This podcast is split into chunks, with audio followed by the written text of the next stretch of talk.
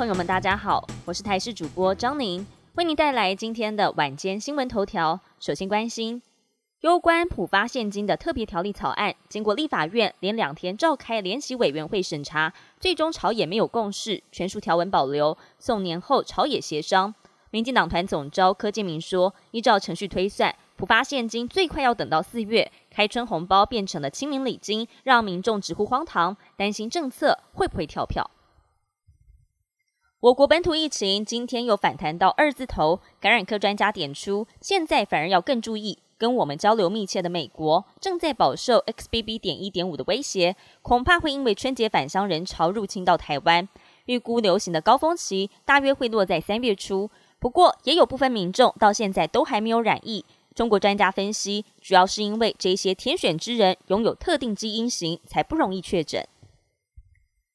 这个礼拜五春节十天连假就要展开，高铁台中站已经涌现返乡人潮，不少民众都会请亲友来接送。但是要特别注意，只要在接送点停车超过了三分钟，就会被取缔开罚。警方统计，高铁台中站去年三月实施科技执法，十个月下来取缔了一万六千三百三十一件，而且最高可开罚一千两百元。警方也提醒民众配合，千万不要跟荷包过不去。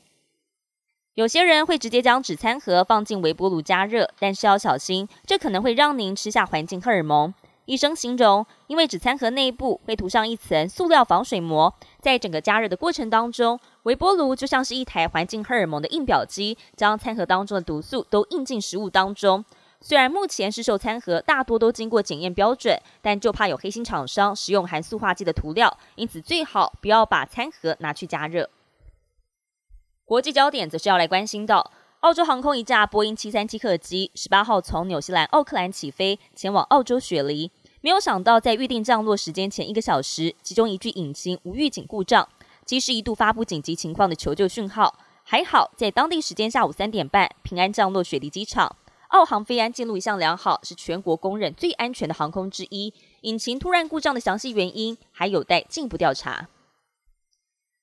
南非是全非洲工业化程度最高的国家，但是当地常年饱受缺电之苦。去年南非停电的天数超过两百天，分区轮流供电已经是常态。今年缺电危机再恶化，部分地区每天停电十二个小时，民众和企业叫苦连天，在报纸上连署要求总统正视问题。南非总统迫于国内压力，缺席了今年的世界经济论坛。